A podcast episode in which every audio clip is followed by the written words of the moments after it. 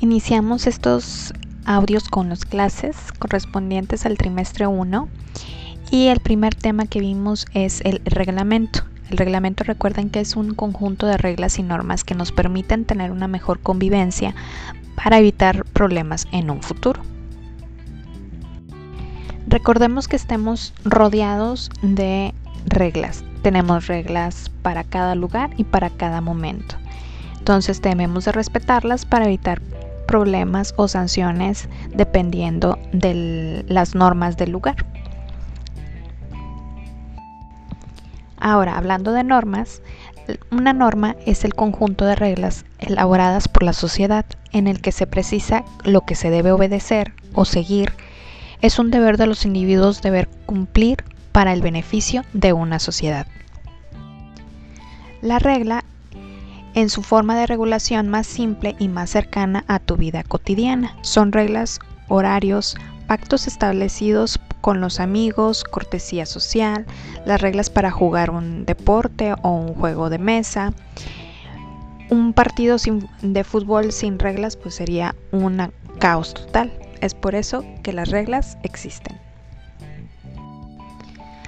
Las características del reglamento es título y subtítulos, dividido en capítulos. Es impersonal, ¿qué quiero decir? Quiere que las normas que se están estableciendo son escritas en infinitivo, ¿ok? Em, ya de manera imperativa.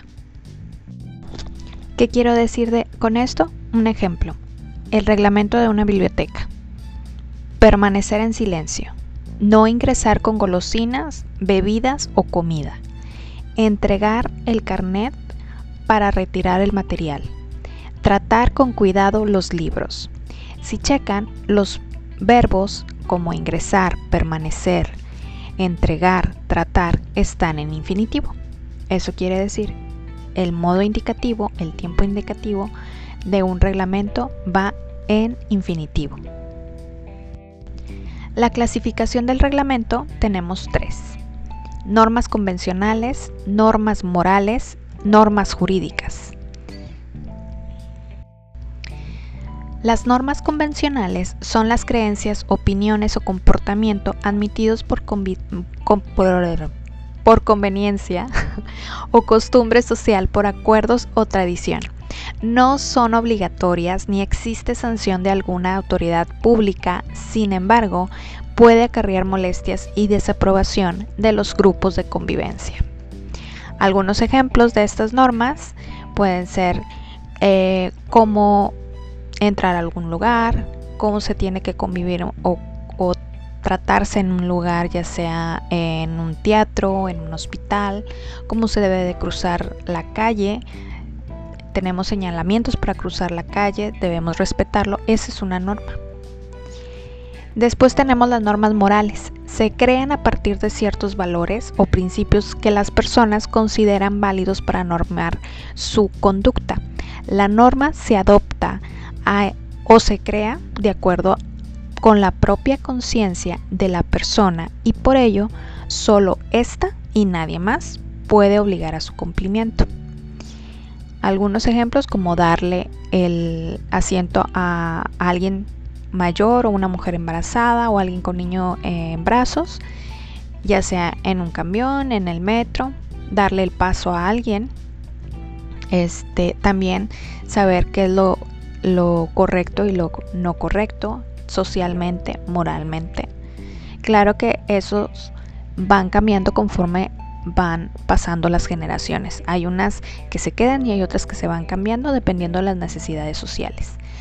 Ahora tenemos la norma jurídica.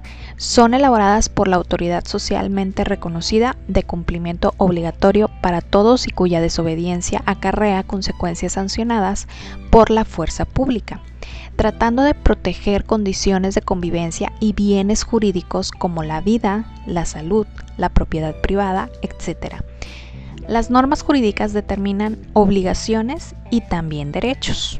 Algunos ejemplos, pues si cometes algún crimen o alguna falta de tránsito, pues será sancionado o puedes ir, ser juzgado incluso por la cárcel o por una, una multa.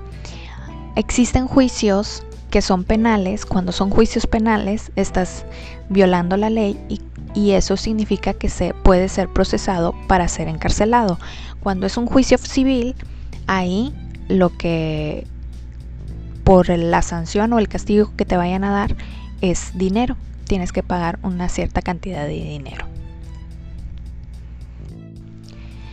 Recordemos que la redacción es impersonal, quiere decir que va dirigido a todas las personas sin, sin importar si es hombre, mujer, niño o adulto, sino que es para todo individuo. Recuerden que los verbos en infinitivo son los que están en terminación con ar, er, ir, que no están conjugados. Como conclusión, las reglas son parte de nosotros, debemos de tenerlas no solamente para la convivencia con nuestra gente en casa, en la escuela, en el trabajo, cuando vamos a visitar algún sitio en particular, sino reglas para nosotros mismos, cómo debemos de trabajar, qué debemos de entregar a tiempo, cuando podemos eh, tener nuestro tiempo de esparcimiento. O sea, debemos también nosotros tener como que un conjunto de normas para poder tener una mejor disciplina y cumplir con todos nuestros eh, compromisos o deberes y también tener nuestro tiempo para nosotros. Entonces, como ven, las reglas son necesarias para vivir bonito y para los que vieron el juego de calamar pudieron ver que las reglas son más que importantes hasta en los juegos de niños. Entonces nos vemos en el siguiente episodio que va a ser la reseña. Así que los dejo y espero que escuchen este podcast.